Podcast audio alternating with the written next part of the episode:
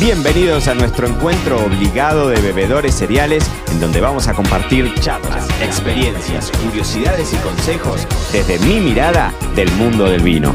Yo soy Mariano Braga y esto es Me lo dijo Braga, el podcast, temporada 3. Muy bienvenidos a todos los bebedores cereales del otro lado a un nuevo episodio de Me lo dijo Braga, el podcast. Vamos a hablar de un tema ríspido. Vamos a hablar, miren, ya, ya Hemos hablado del tema este candente de si cualquiera puede o no hablar de vinos. Y ahora viene un tema que también puede generar un poco de polémica, que es vino y soda. Una combinación soda. Ustedes me van a decir, ¿qué es soda? No es soda como le suelen decir los norteamericanos a la gaseosa, ¿no? Sino vino y agua con gas, agua gasificada, agua con burbujita vino y soda, una combinación. Yo en realidad hacía tiempo que tenía ganas de, hablar de este, de este, tema y me puse a buscar un poco de información en, internet para contarte curiosidades y demás. Dentro de todas las cosas que estuve chusmeando, me encontré con una nota muy linda que escribió Esteban Bruno en el blog de él que se llama El vino del mes. Esteban es argentino, así que tiene mucho sentido, porque la combinación es bastante argentina, ¿no? Vos le preguntás, es muy de nuestros abuelos, es como que muy tradicional, de, sobre todo eh, de la tradición de ese abuelo que te daba, viste, el vino cortado con soda, así se le llamaba, el vino con un susto de soda, con un chorrito de soda, eh, que hoy puede ser un, horror para un padre purista, eh, pero que bueno, que fue la base de la dieta de muchísimos niños que hoy ya tienen canas y que han nacido sanitos, ojo, eh, sin con menos intolerancias, con menos restricciones alimentarias. Así que, bueno, en fin. La nota de Esteban, volvamos a esa. Tiene data que está muy buena. el blog es El vino del mes pueden entrar y, y. La, la, verdad que la nota es, bastante reciente eh, y tiene buena data, así que te quiero resumir algunos puntos que me gustaron, que me encantaron, que me parecieron, eh, que me, me parecieron anecdóticos. Como por ejemplo el tema del sifón. ¿Por qué? Porque esto es clave. No es lo mismo una botella de agua con gas. No. El sifón, el famoso sifón, en teoría lanzado o inventado por un tal Savarese, que no hay mucha información porque me puse a investigar un poquitito más en, profundo, pero estamos hablando de un sifón. El sifón, si nunca lo viste, porque por ejemplo acá en España se consiguen los sifones plásticos y demás, no al nivel de, de, algunas cosas eh, que, sí conseguís en Argentina, ¿no? Pero vos necesitas ese chorro de soda del sifón, que es distinto, que tiene otra liturgia, ¿no? Em, entonces, ¿qué es el sifón? El sifón es como si fuese un envase que en general es de vidrio, ahora es de plástico, pero que originalmente era de vidrio, que tiene como forma de tubo, como si fuese una botella y adentro tiene la soda, ¿no? Esta agua carbonatada. Es como, digamos, al ser un recipiente a presión, se le solía poner, era muy usual de verle una funda metálica alrededor por si explotaba que eso, por ejemplo, ahora se usa, se usa en general plástico, es decir, son estos botellones de plástico y que tienen, eh, están recubiertos también por esta funda de plástico que también lo contiene en caso de que, de que explote.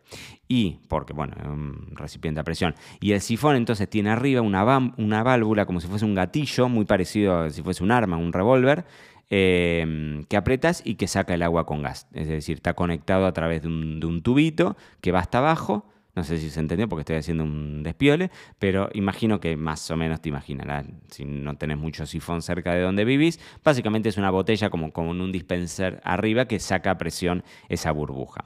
Entonces, los sifones en Argentina, en muchos lados se siguen vendiendo casa por casa. O sea, anda ahí, decíselo a, a Ali, mi suegra, que sin el vino sodeado cada mediodía te hace un juicio. Y tema aparte el tema de la soda que en el que nunca repone, ¿no? Va a buscar la soda fría, siempre está el sifón vacío con un culito así, poquitito frío y el resto está para, en fin, para matarlo. Pero no vamos a hablar de eso. Sifón. Necesitamos volver al vino con soda y hablamos de sifón y hablamos de ese chorro de soda que lo que vamos a hacer es ni más ni menos que diluirlo. ¿No? Básicamente es eso, es rebajarlo. Es lo que se hizo siempre, se lo hacía en hace cientos o miles de años con miel, con agua, como hacían los griegos, no es una novedad. Pero sí es cierto que van variando las tendencias, que hoy, por ejemplo, eh, bueno, tenés mucha cultura también del agregado de gaseosas, de o, refrescos, como le quieras llamar, ¿no? Esta idea de cóctel, de que algunos le ponen Fanta, otros le ponen Sprite o 7-Up, otros le ponen, bueno, ponen Coca-Cola y te hiciste un calimocho, como le llamarían los españoles. Volvamos a la soda y al vino. ¿Existe una proporción justa? Esto en algún momento Don Braga, mi padre, se, lo, se, lo, ha autopreguntado. ¿Cuál es la proporción justa? Si tenés un vaso, porque el vino y soda lo tenemos que poner en un vaso, no lo vamos a poner en una copa. Tenemos un vaso, ¿qué hacemos? ¿Mitad y mitad? ¿50-50? ¿Le ponemos un poquitito más de vino? Que de soda, por ejemplo, mi abuela postiza Alma siempre le pone mucha soda y te lo, te lo oscurece al vino. Y entonces te dice algo así como, eh, ¿cómo dice Borsani? Dice como ensuciame el vino, ¿no? Como una, como una cosa así. Acá lo tengo Borsani que me tira letra. Entonces hay muchos que le ponen mucho vino y un chorrito de soda y hay otros que es todo soda y apenas la colorean con un poquitito de vino, porque en general vino tinto, pero bueno, aplica para cualquier otro vino. Y la otra pregunta que también es interesante para hacernos es si cualquier tipo de vino sirve, porque yo he visto de todo al punto tal menor que te voy a contar.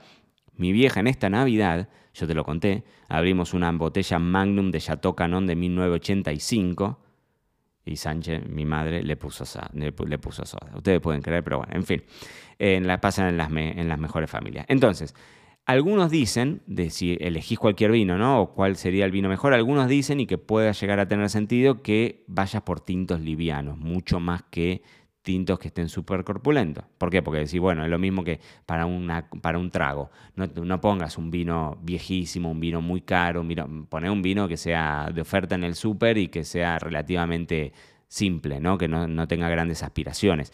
Pero también es cierto por el otro lado, que si vos tenés un vino con mucho de todo, con mucha estructura, con mucho alcohol, con mucho color, si vos lo rebajarías pongámoslo entre comillas, vas, vas a mantener más fácil de alguna forma todas esas características, ¿no? Porque tiene un poco más de, estructura, más de color y demás, como para que se rebaje, se siga sintiendo el vino y no desaparezca.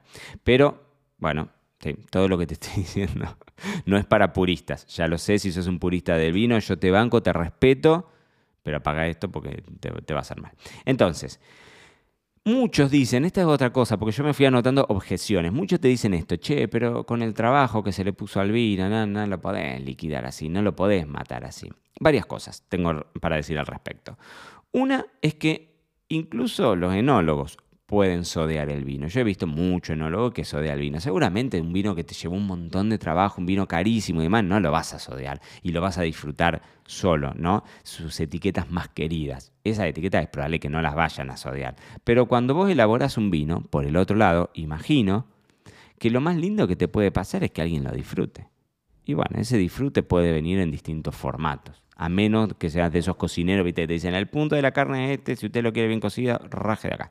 Bueno, en ese caso, cada uno puede hacer lo que quiere. Ustedes saben que ese es el mantra de todo bebedor cereal. Pero entonces, sí, ¿por qué te digo esto? Porque es interesante que acá no te pasa lo que te pasa con un destilado, por ejemplo, que incluso en un ámbito académico, por ponerlo de alguna forma, está bien visto que lo rebajes a la bebida con agua.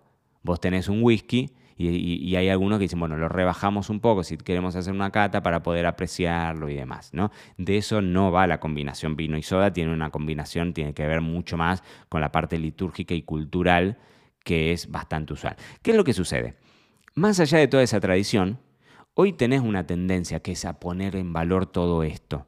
El otro día, eh, o hace unos meses, estando en Argentina, mm, veías las bermuterías y las bermuterías que están por todos lados están con los sifones y te buscan el sifón de vidrio y cuanto más viejo y, eh, de estar talado mejor porque es parte ¿no? de la nueva oda al sifón. Y es cierto que ahora está de moda decir que todo lo que era viejo ya no es más viejo. Y entonces no te extrañe, pero no te extrañe lo que te voy a decir, que en algún momento en un 3 estrellas Michelin veas alguien que te hace un servicio con sifón. No te extrañe, pero no es el sifón todo cool con el que hacemos las espumas de Ferran Adrià en la gastronomía molecular o tecnoemocional. No. Estamos hablando del sifón, sifón de vidrio, todo rasgado, medio rota la parte del plástico y demás, ¿no? Pero si vos le podés armar una buena historia y si lo pones en contexto, todo es posible. Así que, ¿quién te dice que en algún momento no veamos vino y soda en un tres estrellas Michelin. En definitiva, mis queridísimos bebedores cereales, ustedes saben que nosotros acá somos de venta abierta, open mind total y que cada uno haga lo que se le cante en las amígdalas con el vino que pagó en su buena ley, porque en definitiva, lo único importante es que seamos felices y comamos perdices. Esto fue todo por hoy. No te olvides suscribirte para no perderte nada y que sigamos construyendo juntos la mayor comunidad de bebedores cereales de habla hispana. Acá te espero en un próximo episodio.